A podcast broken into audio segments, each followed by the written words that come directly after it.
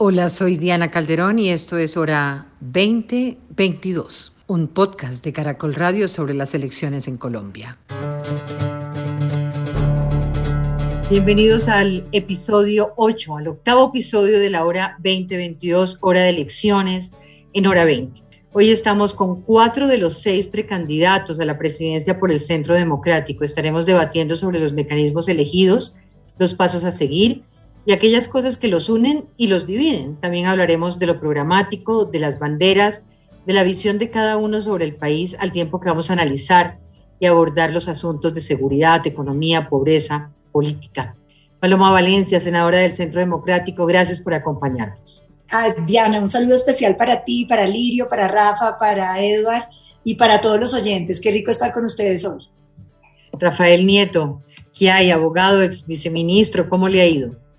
Diana, muy buenas tardes para usted, para todos los que nos están viendo. Es un gusto para mí estar hoy con ustedes. Eduardo Rodríguez, también representante de la Cámara del Centro Democrático. Muy buenas noches. Diana, buenas noches. Un saludo para ti, para todos los que nos están oyendo y un saludo muy especial para mis eh, colegas y compañeros, a Lirio, a Rafa y a Paloma. Un saludo lleno de afecto. Y aquí está con nosotros también Alirio Barrera, es gobernador de Casanare y es concejal. Buenas noches. Buenas noches, un saludo muy especial. Gracias por esta oportunidad.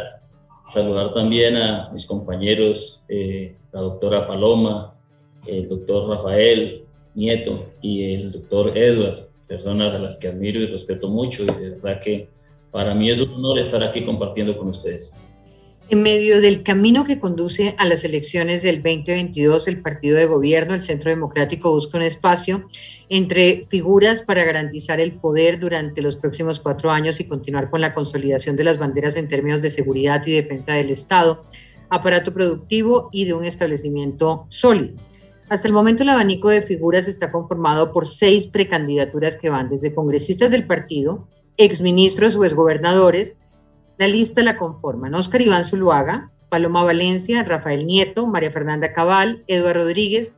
El último en subirse en esta baraja es Alirio Barreras, gobernador de Casanare, a quien ya les presentamos. El mecanismo escogido para definir un único candidato de partido será una encuesta de bases y militantes y una serie de 10 foros en los que se debaten temas que le preocupan al país, como va a ocurrir con algunos otros grupos con los que ya hemos estado en el centro o en la izquierda o en la centro derecha. El 22 de noviembre se conocerá el nombre del el candidato del uribismo y posiblemente ese candidato irá a una consulta interpartidista de la derecha y la centro derecha, espacio que se podrá compartir con figuras del Partido Conservador o quienes están recogiendo firmas en las calles como suenan algunos exalcaldes hasta el momento como Federico Gutiérrez o Enrique Peñalosa. Con el mecanismo de elección casi definido, con una serie de precandidatos, con el papel del expresidente Uribe al plantear que no apoyará ninguna candidatura, pues cree que afectará a quien señale, el partido también se debate entre algunas divisiones de algunos congresistas o el apoyo masivo que han recibido candidaturas como la de Oscar Iván Zuluaga hasta el momento. Ahora, con la campaña cuestas, otros son los retos y ante la imposibilidad de una reelección serán las posturas de los precandidatos ante el actual gobierno los que determinen quién se va a ganar eh, ese, esa decisión. Empecemos por una primera mirada. ¿Cómo ve cada uno de ustedes el avance de la contienda? ¿Cómo ven las precandidaturas? ¿Cómo entienden los discursos que se empiezan a dar? ¿En qué punto de la ruta al 2022 nos encontramos? Paloma.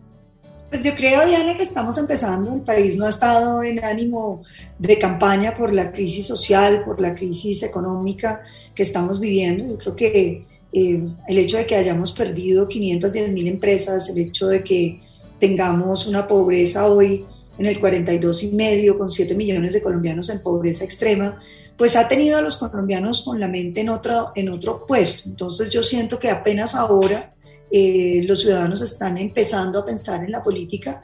Entonces, en términos generales, yo diría que esta campaña apenas está empezando. Es una campaña eh, que eh, pues va a estar circunscrita por un ambiente de violencia y de inseguridad que se está sintiendo tanto en el campo colombiano, frente al cual pues uno siente todavía mucho silencio, pero una inseguridad rampante en las ciudades, eh, unos discursos eh, terriblemente estigmatizantes contra la fuerza pública y las instituciones, eh, un plan pistola contra los hombres de nuestra fuerza pública, en fin, una serie de crisis muy profundas. Y ojalá que esa crisis no sirva simplemente para gestar más discursos de odio y discursos grandilocuentes, sino más bien aplicarnos en la solución de los problemas que tiene el país, porque Colombia hoy tiene unos problemas muy graves y lo que hay que tener es respuestas sobre cómo solucionarlo y cómo avanzar para que Colombia salga de esta crisis. Yo como uribista diría eh, que quienes somos uribistas lo que vimos fue el milagro del 2002, en un país con una crisis tremenda, vimos que era posible salir adelante, vimos posible que era sacar, éramos capaces de sacar este país adelante. Entonces también miro el porvenir con esta inmensa crisis, con optimismo y con ganas de que Colombia se dé la oportunidad de superar todos estos problemas. Rafael Nieto. Diana, estamos apenas empezando el proceso. Creo que en relación con el Centro Democrático vamos tarde. Primero porque en el proceso de hace cuatro años, para el 6 de mayo, el día de la convención del partido, ya estaba definida la lista de precandidatos. Hoy todavía esa lista no está definida. El partido no ha dicho cuáles son sus precandidatos.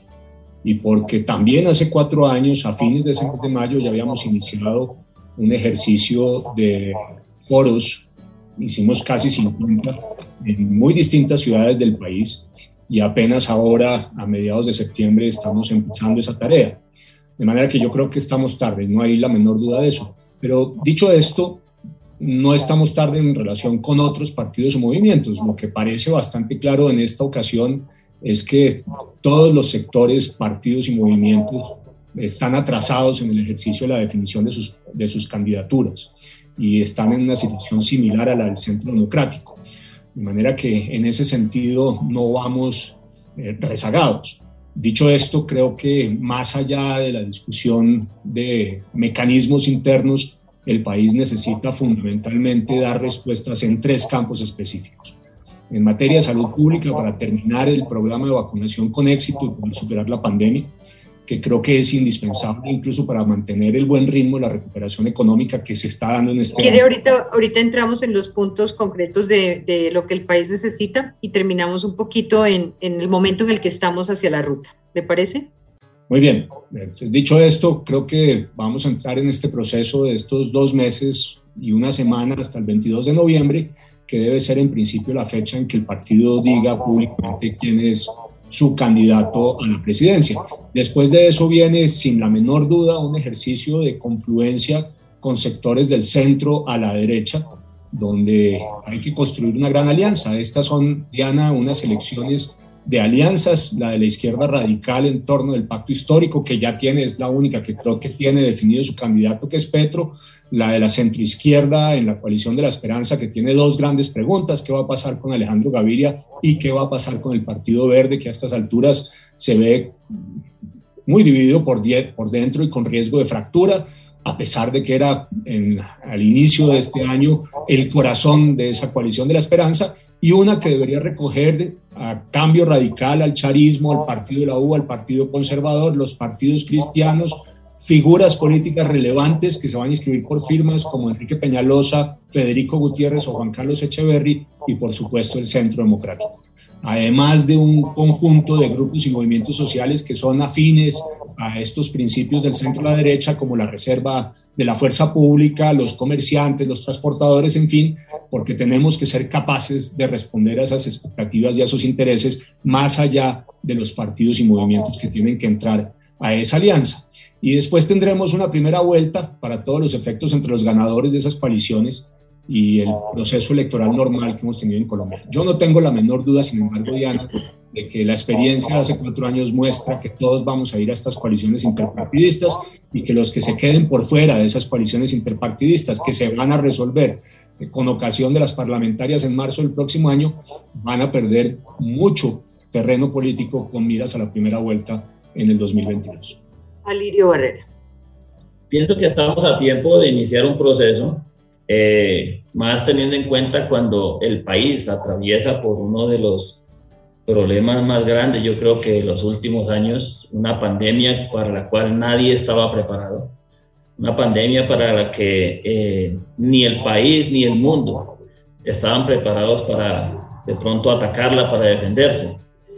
Llevamos más de un año y medio en un stand-by eh, donde lo que menos quería la gente escuchar era hablar de temas políticos. La política se vuelve eh, un tema de que la gente no quiere oír, al menos cuando hay tanto problema, tanta necesidad en el país, para estar haciendo campañas de pronto a una o a otra, eh, a otro cargo.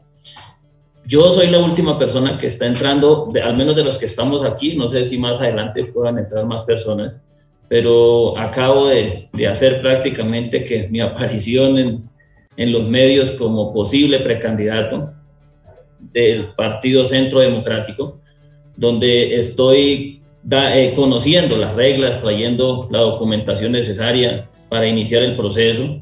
Pienso que dos meses son más que suficientes para que los candidatos, los que aspiran o los que aspiramos a obtener el aval del Centro Democrático, pues mostremos nuestras ideas y tratemos de ganarnos el corazón no solamente del partido, porque ahorita pues pienso que nos, algunos temas serán de consultas internas, sino también de los colombianos y sobre todo de aquellas personas que de pronto han sufrido un adoctrinamiento falso y de que eh, de pronto los han demarcado en una extrema izquierda o en una centroizquierda y que podamos nosotros llegar a ellos y demostrarles de que las ideas de nosotros son buenas y que queremos trabajar con todo el país, porque aquí tenemos el que gane esta consulta, el que gane la presidencia de la República, tiene que entender de que somos, va a ser el presidente de todos los colombianos y tenemos que trabajar con todos los sectores sociales. Así es de que esa es la tarea que hay ahorita, ganarnos el corazón de los militantes del partido,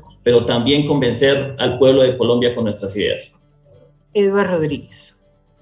Pues Diana, uno hace política todos los días, desde que se levanta hasta que se acuesta y aún uno, sueña con política cuando uno tiene vocación de servicio y no vanidad de poder. Y en ese orden de ideas nosotros nos hemos venido preparando desde hace más de un año y medio, estudiando muy bien el país, eh, construyendo lo que yo denominé eh, un Tour Colombia, donde recorrimos todos los departamentos, donde construimos con la ciudadanía las diferentes propuestas y creo que entramos en un mecanismo, Diana, a propósito de su pregunta, muy bonito. Muy, yo particularmente estoy muy feliz porque es un mecanismo netamente democrático que ha funcionado. De hecho, hoy el presidente de la República está donde está gracias a este mecanismo que se está escogiendo, pero además es porque se consulta a los afiliados y a las bases. Yo le tenía esa pregunta a todos ya, y, empiezo por preguntárselo. ¿Todos están de acuerdo en una encuesta tanto a la base del partido como a los militantes que han votado en el Centro Democrático o preferirían algo mucho más centrado en las bases? No, yo creo que aquí hay que, lo que ya está funcionando hay que dejarlo funcionando. Funcionó perfectamente hace cuatro años y creo que hay que eh, profundizarlo, porque vuelvo y digo, es tan democrático que cuesta lo mismo la opinión de un senador de la República que un ciudadano en Río Negro o en Aquitania, Boyacá. De tal manera que yo creo que este mecanismo ya ha dado resultados, profundiza eh, el debate y nos permite ir a las bases y a las diferentes ciudadanías a demostrar o a decirles qué es lo que estamos pensando o planeando de país entre el 2022 y el 2026. Así que yo sí estoy muy contento con este mecanismo y muy feliz de hacer este doctorado, que es recorrer Colombia y ganarse el corazón de la ciudadanía y de las bases. Paloma, Rafael, ¿están de acuerdo en, en, el proceso de competir con otras figuras de la derecha o de la centro derecha? ¿Están dispuestos a quedar como precandidatos, por ejemplo, a la vicepresidencia?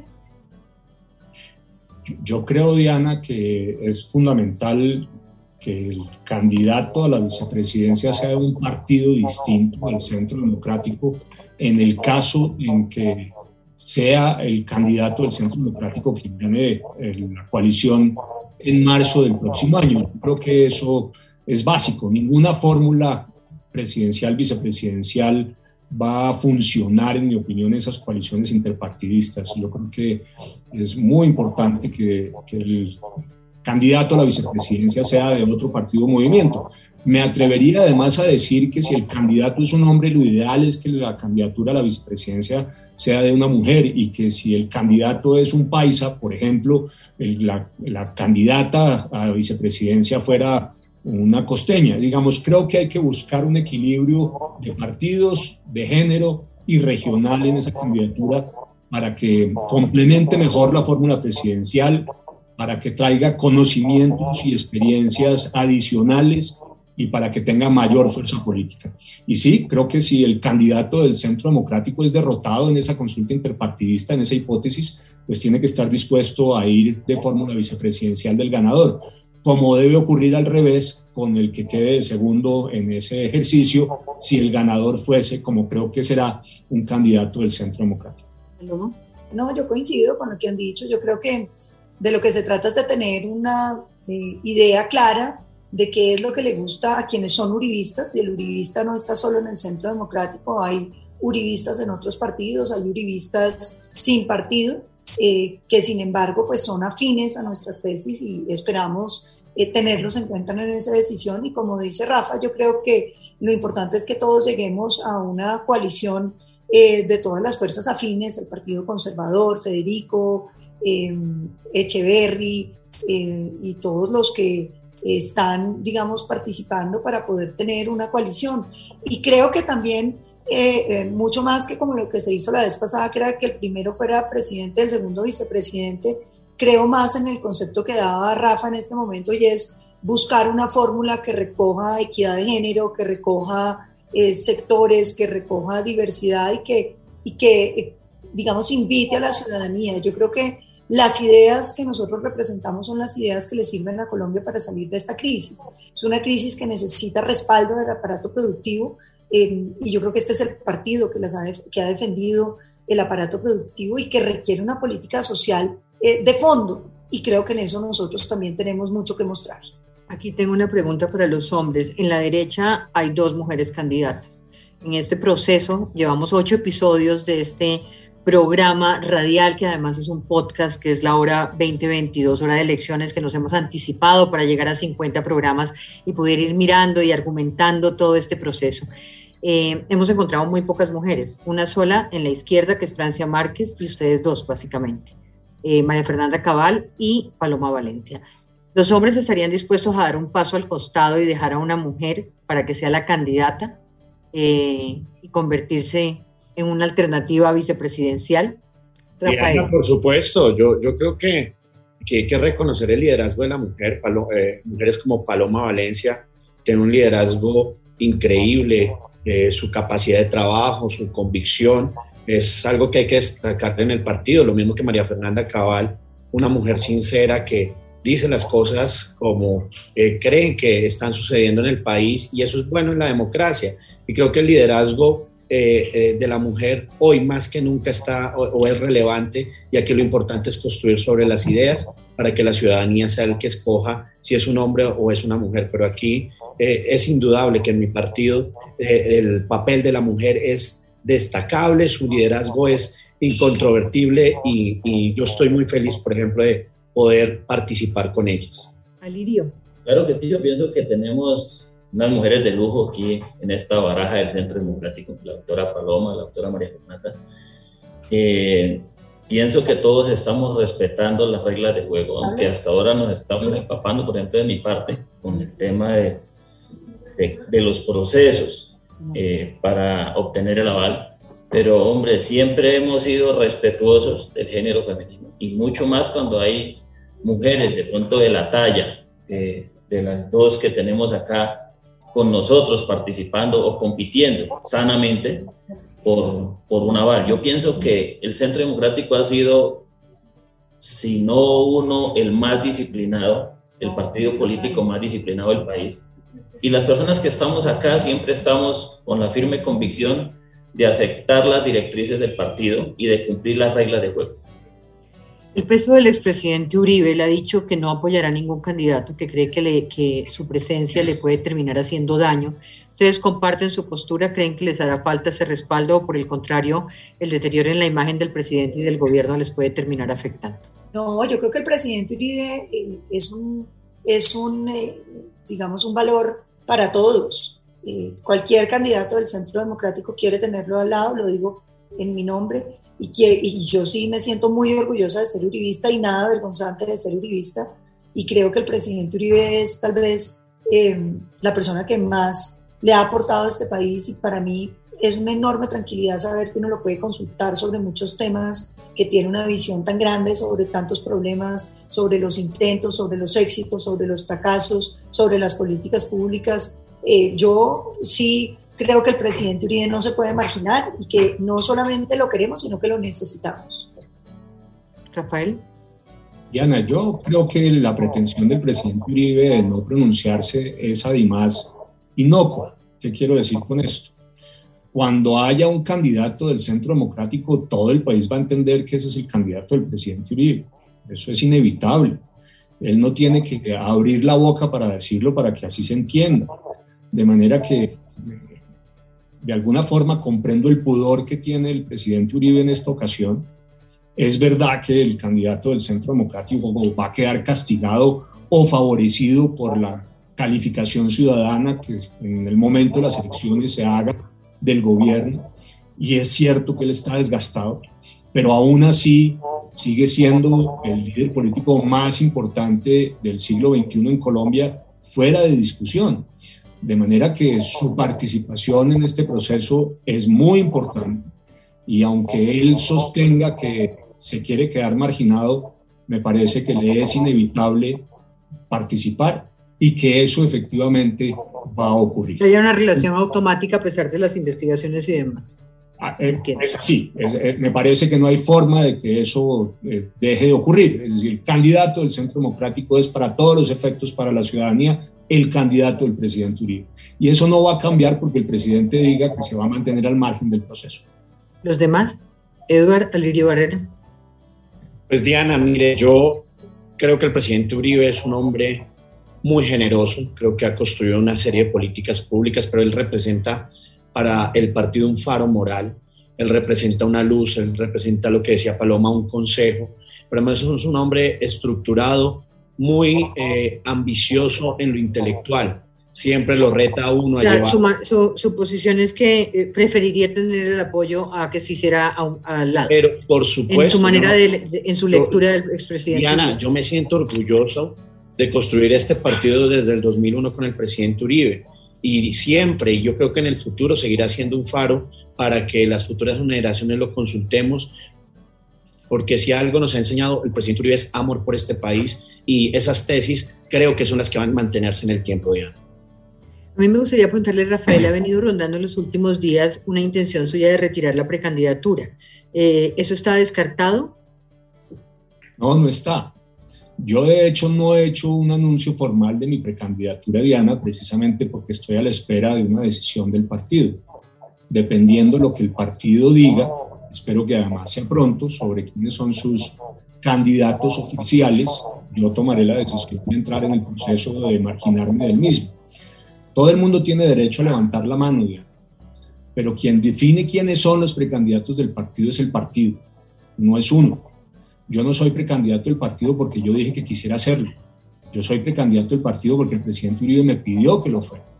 Bueno, pues el partido tiene que hacer ese ejercicio como lo hizo hace cuatro años, de decir, estos son mis precandidatos con independencia de quienes sean los que hayan levantado la mano. ¿Quiere decir que usted mantiene reparos a la posibilidad de que el congresista y precandidato Eduardo Rodríguez, que nos acompaña, mantenga su candidatura? Yo creo que lo que mejor podría hacer Eduard es eh, dar un paso al costado mientras que se resuelven las preguntas que hay en relación con ciertos comportamientos y conductas y que eso le haría mucho bien al partido. Pero será el partido el que decida finalmente cuál es su posición. ¿Qué le responde usted al doctor Rafael Nieto sobre esos reparos, eh, Eduard? No, doctor Rafael, cuando quiera nos tomamos un café y hablamos si tiene algún reparo con mucho gusto. No, pero es que el café no es entre ustedes, el café no es entre ustedes dos, el café es eh, hacia los oyentes, o sea, la respuesta es para los oyentes. Yo, yo, yo lo único que le digo al doctor Rafael con toda humildad es que yo soy un, hijo de un campesino, una madre comunitaria, me he formado en la democracia, Pero él no le está cuestionando eso, sino, él no le está cuestionando eso, sino los, reparos frente a las cuentas de su campaña. Él no le está, él no le está cuestionando su origen, sino eh, las investigaciones que pudiera tener en este momento en curso eh, para que eh, mientras se resuelvan haga, se, haga, se haga a un lado. Para Dígame, yo, me, yo me siento feliz de lo que hoy hablamos con el Comité de Ética, ¿sabe? Porque creo que así como yo pasé por el Comité de Ética, pasaron todos los precandidatos y es importante. Todo el mundo tiene reparos, no obstante hay que aclararlos, y uno en la vida tiene que ser transparente absolutamente en todo. Y no es mejor aclararlos, eh, dejarlos claros antes de participar en un Por lo mismo, ya los dejé claros, ya los dejé claros, las cuentas del 2014 fueron avaladas completamente en cabeza de María Fernanda Cabal por el Consejo Nacional Electoral, por una auditoría y cualquier otro reparo. Aquí estoy para que la ciudadanía me eh, pues, examine a profundidad. Así que sigo en esta lucha y lo hago con todo el afecto y todo el cariño. Vamos a hacer una pausa, ya regreso con ustedes.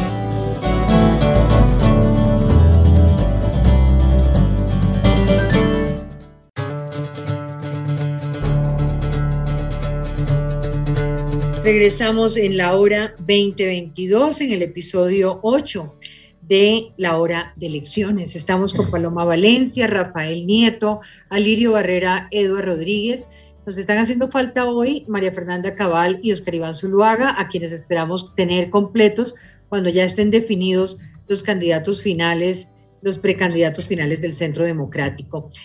Hay división, fragmentación en este momento al interior del Centro Democrático. Eh, lo ocurrido con Gabriel Santos en algunos temas da para pensar que hay profundas diferencias. Estas diferencias creen que los manda a, a recorrer esta ruta divididos y qué tan qué tan equivocado puede ser para la audiencia, para sus oyentes, para sus votantes, esas divisiones, Paloma. Yo veo, Diana, que es que a veces la gente cree que los partidos de opinión son como ejércitos donde todo el mundo tiene que pensar igual. No es así. En los partidos de opinión cada quien tiene sus ideas y hay discusiones fuertes, pero ideológicas.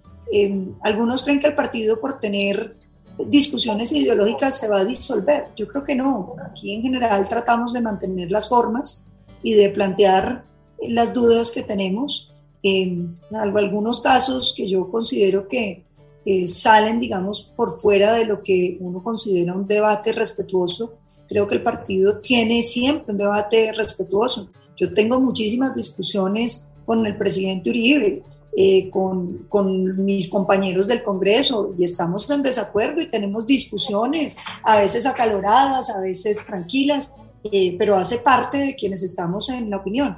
Pero sobre lo fundamental, sobre hacia dónde queremos conducir a Colombia, sobre nuestro deseo de defender las instituciones, el sistema productivo, la política social, yo creo que estamos de acuerdo. Entonces, eh, a veces la gente dice el centro democrático se está acabando. No, Estamos teniendo... Sí, y lo pregunto porque María Fernanda Cabal incluso ha dicho que hay hasta enemigos internos y hasta recuerda a Churchill planteando que la oposición es el adversario, pero el enemigo puede estar en el propio partido. Pues no, no, no sé, María Fernanda, a quién se referirá. Yo no reconozco enemigos dentro del Centro Democrático. Tengo críticas, como tengo críticas al gobierno del presidente Duque, tengo discusiones con muchos, he tenido desencuentros con muchos, pero eh, yo no reconozco ningún enemigo dentro de mi partido y todo lo contrario. Eh, me siento muy contenta de tener un partido que en general está constituido por gente que quiere trabajar por Colombia y que lo hace eh, de manera sobresaliente. Yo tengo muy buenos amigos dentro de este partido y me gusta la gente con la que hago política. Eduardo, ¿no cree usted que el, uribismo está ya derrotado desde antes, como dicen algunas figuras de la centro izquierda, teniendo en cuenta pues, las dificultades en las que se encuentra el país en, en diversas áreas? Diana, en el 2014 nos decían que íbamos a sacar dos o tres senadores, que en Bogotá si acaso sacábamos a María Fernanda Cabal, sacamos cinco cámaras y 20 senadores. En el 2016 también nos decían que íbamos a perder el plebiscito y lo ganamos. 2018 el presidente para el sector político y los que hablan hoy era Germán Vargas Lleras o eh, Gustavo Petro y pues llegó el presidente Iván Duque. Nosotros creo que siempre nos dan por derrotados, pero siempre tenemos vocación de servicio y vocación de poder. Así que las tesis de las cuales yo me siento orgulloso de mi partido, de todas las ejecutorias que ha hecho el presidente Iván Duque, donde incluye el principal paquete anticorrupción de la historia, donde acabamos la casa por cárcel para los corruptos, eh, donde hoy una licitación que antes se daba a dedo pueden participar 53 proponentes, que son, eso es para sentirse un orgulloso, y donde se vigilan en línea los recursos del PAD, del PAE, es eh, impresionante y eso ha permitido generar toda una infraestructura en el país, túnel del Toyo, el túnel de la línea, toda la infraestructura de la costa atlántica, todo lo que se ha hecho en el sur del país, comunicar a Quibdó con Pereira y Medellín. Creo que eso es para sentirse un orgulloso, así que nosotros seguiremos haciendo, junto con el presidente Duque, junto con el partido, una pedagogía para ganarnos el corazón de los colombianos y gobernar entre el 2022 y el 2026. Rafael Alirio Barrera. Eh, bueno, a, la pregunta de las divisiones dentro del partido, sí. Eh, no, no, no. No, no, no. Eh, pues a la pregunta de si el uribismo está derrotado ya, como algunas personas en la centro izquierda lo han planteado y las mismas encuestas frente a los problemas que vive el país en este momento. No, yo pienso que no, yo pienso que de todas formas hay un gobierno que en medio de todo está haciendo las cosas bien, como digo, venimos de una pandemia que no es fácil y en estos momentos ningún partido político ha mostrado de pronto eh, su fortín eh, político, digámoslo así, pero eh, pienso que en estos momentos que arranca ya una contienda política y cuando uno recorre el país, porque lo estoy haciendo en los días anteriores, no como candidato, sino con las Naciones Unidas, eh, en algunas visitas que se hicieron, uno ve que hay un uribismo todavía ferviente en cada rincón del país. Yo creo que eh, el presidente Uribe cuando para usted manifiesta doctora Lirio Barrera. ¿Qué es, para usted un uribismo ferviente? ¿Qué es para usted un uribismo ferviente? donde la gente apoya y pide todavía los temas de seguridad democrática, donde la gente apoya al presidente Álvaro Uribe, donde, donde lo quieren en las regiones, a él lo quieren mucho en todas las regiones. Tiene detractores, claro, como, como cualquier político, pero tiene gente que lo quiere también. Y yo pienso que el tema de que el presidente hoy manifieste, presidente Uribe que hoy manifiesta que no va a ser parte ni de apoyar a ningún candidato, lo, lo dice en cuanto al tema de, de la consulta para elegir el candidato. Pero pienso que el presidente Uribe no es de los que matan el tigre y se asustan con el cuero, sino que en el momento que haya un candidato del partido, va a salir y va a tener el respaldo de la gente. Los, la política de gobierno que eh, manejó el doctor Álvaro Uribe Vélez dejó eh, muchos aliados en muchas regiones, también obviamente deja muchos enemigos por la forma de pronto eh, como se hicieron muchas cosas a uno les gusta una forma de gobierno, pero esa forma de gobierno de pronto perjudica a otros. Entonces yo creo que el, uribismo está vivo en Colombia. El presidente Uribe hoy sigue siendo la figura política más importante del país y pues eh, a cualquiera de nosotros creo que nos gustaría contar con el respaldo y el acompañamiento de él en caso de que llegáramos a ganar de pronto eh, el espacio para obtener el aval del partido. ¿Sigue vivo el uribismo? Pienso que sí y sigue muy fuerte. Hablemos de lo programático y de la visión del país, sí. Que me parece que es interesante. Eh, el otro día, eh, alguna amiga del Congreso me decía, ah, Paloma, ya no tienen ninguna posibilidad, van a perder, los uribistas ya están acabados. Y, y, yo al principio, uy, sentí como un dolor en el corazón. La verdad, después me acordé que eso nos dicen siempre. Nos lo dijeron cuando el presidente Uribe formó el partido, nos lo dijeron en la campaña de Oscar Iván Zuluaga, que íbamos a tener que votar por Peñalosa porque Oscar Iván no pasaba la segunda vuelta y la ganó a la primera vuelta. Em, después dijeron que Iván Duque con el 2% en el diciembre del 2017 no ganaba. Eh, dijeron que él no perdía y siempre hemos ganado. Yo creo que el uribismo no está en las redes, no está en las calles, el uribismo se manifiesta en las urnas. Hablemos un poco de lo programático. El Centro Democrático, el Partido de Gobierno y el presidente Duque han sostenido que las banderas de seguridad, de economía sólida y de lucha contra la pobreza, pues han sido, digamos, los eh, puntos a los que le ha apostado durante su gobierno. No obstante, la lucha, por ejemplo, contra la seguridad es uno de los lunares fundamentales de esta administración. Tanto que incluso el expresidente Uribe ha sostenido que hacer campaña es muy difícil si no se consolida la seguridad. ¿Cómo entienden y abordan cada uno de ustedes estos problemas? ¿Cuál es su visión? Rafael. Diana, yo creo que el país tiene tres grandes desafíos. El primero es en materia de salud pública, consolidar el programa de vacunación, vencer el COVID-19 y garantizar hacia adelante que los ciudadanos puedan vivir su vida en unas condiciones de tranquilidad mínima y que no estamos sujetos al riesgo de un nuevo confinamiento o una nueva cuarentena, que sería un desastre para el país. Y creo que en esta materia el gobierno lo viene haciendo bastante bien.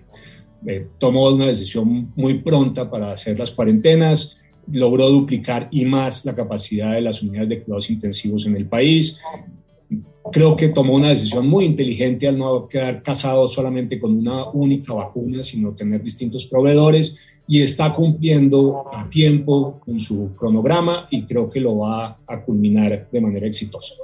El segundo punto es fundamental, que es superar la crisis económica que nos dejó el COVID-19 y las cuarentenas como mecanismos para atajar la propagación del virus. Y en ese sentido creo que el, el objetivo tiene que ser una Colombia con empleo. Una Colombia con empleo, una Colombia con empleo, una Colombia con empleo. No hay mejor política social, Diana, que crear empleo y la tarea tiene que ser crear tanto empleo como sea posible de la manera más rápida que sea posible. Con un impulso desde el gobierno en los sectores de infraestructura, de vivienda y del campo colombiano y desmontando un conjunto de cuellos de botella para la productividad que hace que no seamos hoy competitivos. La tasa efectiva de tributación en Colombia es muy alta, pagamos demasiados impuestos, hay que bajarlos, hay que flexibilizar el régimen laboral para permitirle a ese 14.4% de colombianos que no tienen empleo que lo encuentren, hay que generar seguridad jurídica y hacer una gran reforma al sistema de administración de justicia para luchar además contra la corrupción. Necesitamos... ¿Qué haría Rafael usted hoy en concreto con el tema de seguridad? con el tema de microtráfico en ciudades, con el tema de las regiones de este país en manos de la delincuencia organizada y el narcotráfico. Muy bien, Diana. Usted eh, plantea el gran lunar, en mi opinión, del gobierno del presidente Duque, porque creo que en materia de economía vamos a encontrar un panorama mucho mejor. En marzo, mayo y junio del próximo año Colombia va a estar creciendo quizás por encima del 8% y probable que a principios del próximo año hayamos recuperado la situación que estaba antes de la pandemia. En crecimiento económico, el desafío va a ser que el empleo acompañe ese crecimiento económico. Y por eso insisto que lo que tenemos que hacer que en materia de política económica es crear empleo. Pero en materia de seguridad, yo soy crítico del gobierno del presidente Duque, me parece que en esa materia, en materia de paz, en materia de seguridad, en materia de lucha contra el narcotráfico, el gobierno del presidente Duque ha sido fundamentalmente una proyección del gobierno del presidente Santos y que las cifras son muy malas. Estamos inundados de coca, eso está fuera de discusión. En la cifra más alta en narcocultivos, de acuerdo con los norteamericanos.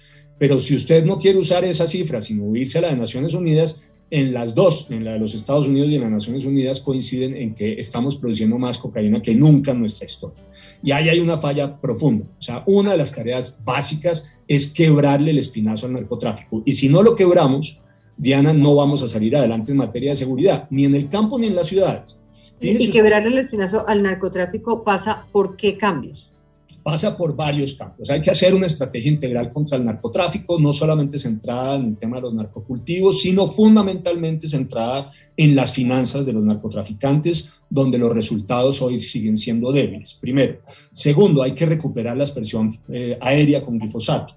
Tercero, hay que cambiar la estrategia de sustitución de cultivos basada en transferencias monetarias a los narcocultivadores, que ciertamente está resultando un fracaso.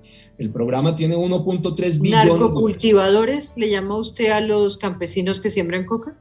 Sí, pero usted les puede decir cultivadores de coca, como usted prefiera, para el efecto es... Eh, yo le estoy preguntando cómo le dice usted. Sí, yo les dije así, claramente. Narcocultivadores. Narcocultivadores. Es evidente que ese sistema rompe el principio de igualdad, Diana, para beneficiar al campesino que se dedica a cultivar coca y en cambio el Estado no le da nada al campesino que siembra café, arroz, yuca, papa, etc. Y eso es ciertamente un estímulo para que ese campesino se pase al narcocultivo. Yo creo que el, el ejercicio... En el área de legalización, de legalización o regulación de drogas, ¿tiene usted algún punto eh, que plantear? Yo creo que esa es una pelea que está globalmente perdida ya. O sea, hoy en Estados Unidos, en Canadá, en Europa, en Asia, nadie está planteando la legalización de la coca. Esa no es una discusión pública.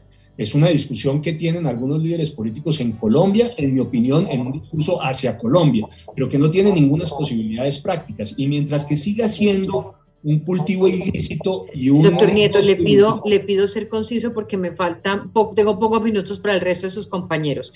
Tengo una pregunta, ¿usted, ¿usted respeta los acuerdos de paz y continuaría con la implementación? En ese punto, ¿cuál es su respuesta? En este punto concreto, Diana, si nosotros no modificamos lo que se pactó en materia de lucha contra el narcotráfico, no vamos a salir del problema que tenemos hoy y no vamos a salir del problema de violencia, Diana. Porque le voy a dar cifras que son muy indicativas. En la cifra de homicidios en los municipios del programa de desarrollo con enfoque territorial es un 190% superior al del promedio nacional y en los municipios PENIS, que son los de sustitución de cultivos, es un 259% superior. Es decir, tenemos un problema serio de violencia exactamente en esos municipios y está ligado directamente a que lo que se pactó no está funcionando. Yo creo que aquí deberíamos tener una discusión eh, sin aprensiones, sin ideología, sin sí o no en el plebiscito, sino de hechos. ¿Funciona o no funciona lo pactado? Yo creo que no está funcionando. Creo también, por ejemplo, que hay que cambiar el tratamiento en la JEP a los militares los militares no es justo juzgarlos por unos jueces. ¿No, nos está usted devolviendo ahora ocho años eh, en, estas discusiones cuando el país necesita avanzar en una ruta de recuperación económica, de implementación a fondo del proceso? Sin duda, y tenemos que ir en una ruta de recuperación económica, Diana, pero la verdad es que en esta materia no está funcionando y la pregunta es, si no está funcionando solamente porque se pactó, debemos dejarlo así o tenemos que reconocer todos los que estábamos en el sí y en el no que no está funcionando y hacer los cambios. Yo creo que hay que hacer los cambios y hay que recuperar otros puntos grandes de, en materia de seguridad, de estrategia. vamos a tener más tiempo en otros programas para avanzar porque si no me quedo con todo su programa de gobierno y sus posiciones y me faltan los demás, pero eh, quedó bastante clara su posición. Paloma, su visión eh, en lo programático y en estos mismos puntos que le pregunto a Rafael. Drogas, bueno, no, yo, yo lo que diría es eh, la legalización. Seguridad regional en general, o sea, más amplio. Pero, pero arranquemos por el tema de drogas que, que fue con el que terminó. Muy bien. es eh, muy bueno, muy bueno que aquí está Mapola jugando, perdón. Em, Saludos. Que la legalización es una alternativa, pues evidentemente, pero no es una alternativa viable ni posible, porque eh, si usted llegara a legalizar la coca mañana, pues Estados Unidos, Europa nos cierran los mercados y como digo yo, pues nos toca sentarnos a comer banano y a tomar café porque eh, quedaríamos en una situación económica muy difícil. ¿Cómo, rompemos la dinámica de, de, esa violencia circular alimentada por el narcotráfico que termina en asesinato de líderes, en las mafias apoderadas de la territorialidad, eh, luego de todas estas bandas organizándose ya en la parte urbana como lo estamos viendo a través de, de microtráfico? Yo creo que nosotros tenemos que tener eh, eh, la combinación de las formas de lucha contra el narcotráfico. Es decir, tiene que haber erradicación eh, aérea, por supuesto, con fumigación, pero tiene que haber destrucción de los laboratorios. Mire, una cosa muy simple, Diana, control de los precursores químicos. ¿Cómo es posible que Argelia, Cauca, un municipio de este tamaño, tenga 14 bombas de gasolina y estemos mandando la gasolina? Que se vendan cuatro eh, tractomulas de cemento eh, a la semana en cada una de las ferreterías de un municipio. Pues evidentemente eh, uno puede tener mecanismos para golpear la extinción de dominio, la extradición. Hay que utilizar todas las herramientas. Yo creo que tenemos que tener también una política social muy profunda con los campesinos, porque uno lo que ve es que el campesino colombiano termina en los cultivos ilícitos por pura pobreza y cree que esa plata le va a servir. Después lo extorsionan, lo matan, le reclutan los hijos.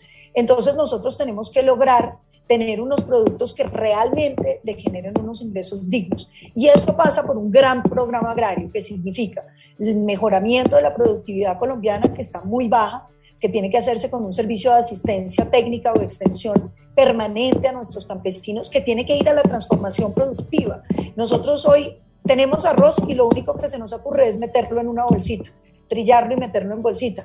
Tenemos, eh, por ejemplo, uno se pregunta, ¿dónde está la industria eh, de, cueros? Eh, en, los llanos, en la Orinoquía colombiana, donde se produce la mayor cantidad de carne del país, dónde está la industria de embutidos. Y eso tiene que ver también con un, un mejoramiento de la educación en el país. Yo creo que eso todo viene enlazado. Y hay que restablecer las Fuerzas Armadas. Eh, uno hoy se pregunta, Diana, cómo se siente un soldado o un policía colombiano. Cuando uno ve un candidato presidencial como Petro, diciendo semejantes cosas contra las Fuerzas Armadas de Colombia. Eh, ¿Cómo se sienten después de que hay un plan pistola y en promedio, en promedio están matando dos soldados o dos policías diariamente en Colombia? Eh, ¿Cómo se puede sentir cuando además los ciudadanos a, que, a quienes defienden... Ese restablecer, ese restablecer las fuerzas militares pasa por qué tipo de reforma?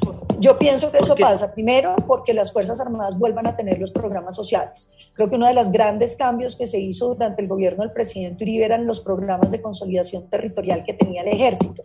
El ejército no solamente llegaba a sacarle a los bandidos, sino a sembrar el café, a montar los programas productivos, a encontrarles clientes. Y yo creo que nos hace falta eso con la policía. Los policías no son simplemente un cuadrante los policías tienen que tener trabajo con la ciudadanía, tienen que ensamblarse como una pieza que derrote la delincuencia.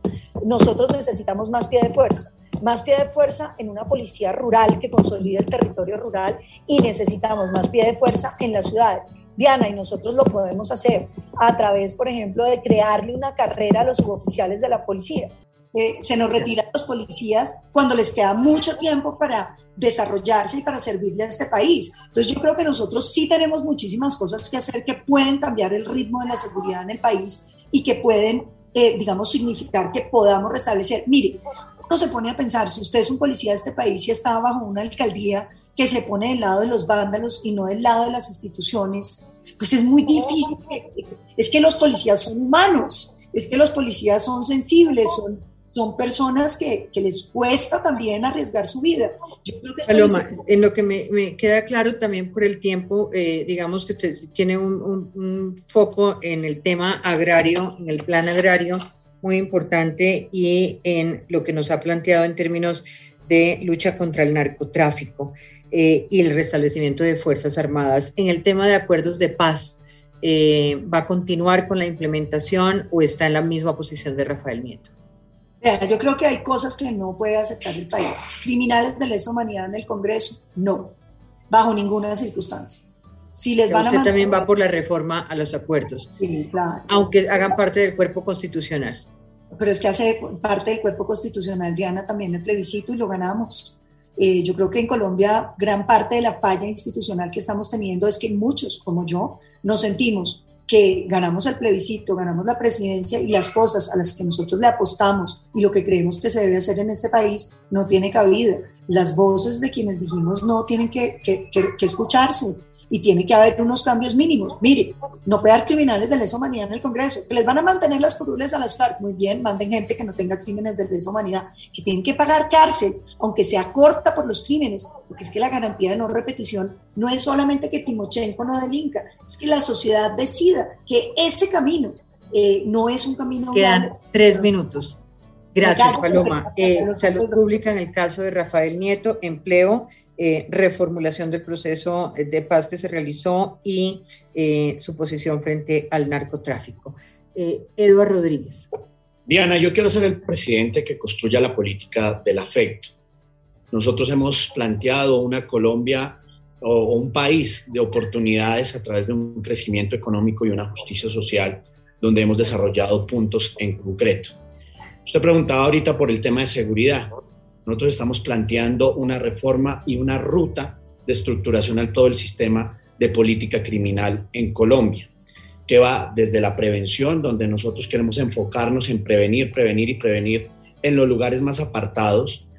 Acabo de hablar con la gente o la ciudadanía del Catatumbo. Allá vamos a hacer eh, la jornada única una realidad, lo, al igual que en el Cauca, que en el Chocó, que en Ciudad Bolívar, Creo que ese mecanismo de proteger a nuestros adolescentes de 10 a 18 años con una escuela de padres es un mecanismo efectivo.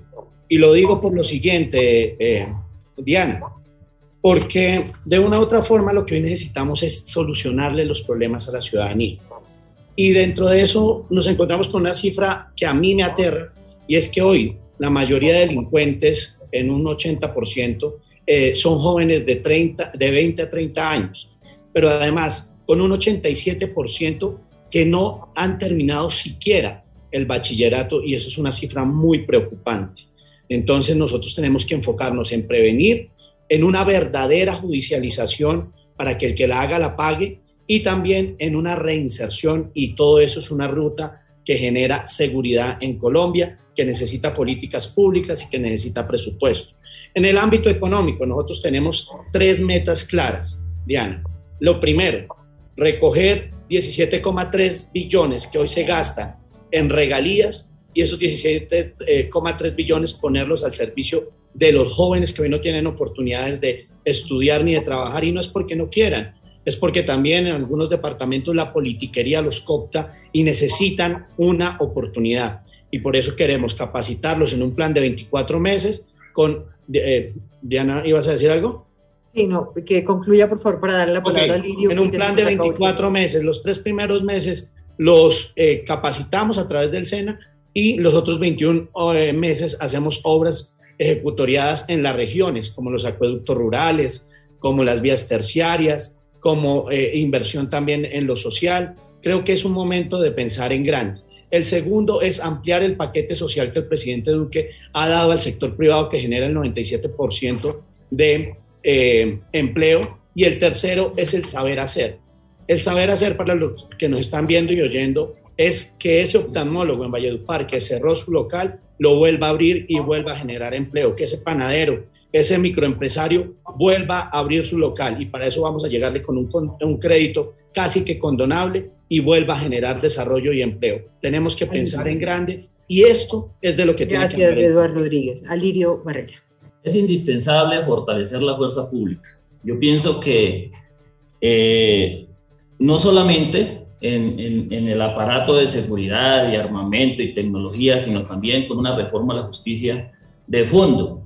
Colombia es uno de los países donde menos se respeta la fuerza pública. Aquí pegarle a un policía o atacarlo o tratarlo mal o faltarle el respeto es un juego. Un policía ataca a un delincuente y le meten procesos por todos lados, salen todas las ONG, salen todo el mundo a atacarlo. Pero un, delincuente ataca a un policía y entonces pobrecito no lo pueden tocar porque está en, en todo su derecho. Pienso que ese es un tema indispensable, fortalecimiento de la fuerza pública en todas las áreas. Pero pienso también que hay un tema importante y delicado que tiene Colombia, que es el tema migratorio. El tema migratorio que ha hecho ha engrosado las filas de la delincuencia en el país, ha engrosado las filas de los grupos al margen de la ley y también de los productores de coca en el país. ¿Por qué? Porque son personas que llegan sin ningún futuro y eso, o sea, los llevan muy fácilmente a ser parte de todos estos grupos delincuenciales. Pienso que también es necesario ponerle atención al tema de restitución de cultivos. ¿Por qué? Porque es que, si bien es cierto, un campesino que siembra coca, hoy es mucho más rentable 50 veces sacar un kilo de coca a Bogotá y ponerlo en Bogotá que vale millones de pesos. No hay vías de acceso, no hay por dónde entrar y sacar esos productos. Entonces, ¿yo qué saco con darle a un campesino un cultivo de plátano y saber de que se lo tiene que comer con la familia o vendérselo a la vereda, pero no puede sacar para promocionar sus productos? Porque si usted va a sacarlo a Bogotá, le sale pagar un kilo de, de, plátano, aquí sacarlo le vale 30 mil pesos y el kilo de plátano viene y lo vende a 5 mil. Pero en cambio un kilo de coca lo saca aquí, le gasta los 30, 50 mil o 200 mil pesos y lo vende en más de un millón de pesos. Entonces hay que ponerle atención a eso. El tema no es solamente generar el tema de restitución de cultivos, sino también generar la oportunidad para que esta gente que le están dando la oportunidad de producir puedan sacar sus productos y puedan tener un beneficio económico a cambio de eso, y si no, todos van a volver allá a lo mismo. En el tema de, del desarrollo económico, yo pienso que es indispensable también eh, la industrialización del sector agropecuario. Tenemos no solamente cómo producir, sino cómo transformar los productos y abrir también las ventanas comerciales en otros países que necesitan alimento y nosotros estamos en la capacidad de producir alimento. Tenemos en la capacidad de vender de los mejores turismos del mundo, tenemos los parajes turísticos más hermosos del mundo y es algo que no hemos explotado. Pero también eh, tenemos que apoyar a los emprendedores y una muy importante, garantizar la educación superior para todos los colombianos. No es algo que diga que lo vamos a hacer, ya lo hicimos en nuestro departamento, garantizamos una cobertura del 270% en educación superior pública, o sea, de que sí se puede hacer. Y también garantizamos el sistema de unidades productivas donde las familias, dependiendo de lo que supieran hacer, no era decirles, venga, hagan esto, sino usted qué sabe hacer, yo sé vender empanadas, yo sé, venga para acá. le vamos a dar los implementos que necesita. ¿Qué necesita? Tales y tales cosas. Produzca, genere empleo pero y eso es suyo, no le debe nada al Estado. Tengo que darle paso a mis compañeros a esta hora, pero gracias, gracias porque eh, empezamos a avanzar en conocer cada uno sus planteamientos, su argumentación, sus expectativas. Que tengan todos una feliz noche. Espero verlos pronto cuando haya una definición ya de los candidatos del Centro Democrático y que participen también Oscar Iván y María Fernanda. Y bueno, si se amplía esta coalición con quienes están recogiendo firmas hoy de otros partidos eh, afines al pensamiento de ustedes.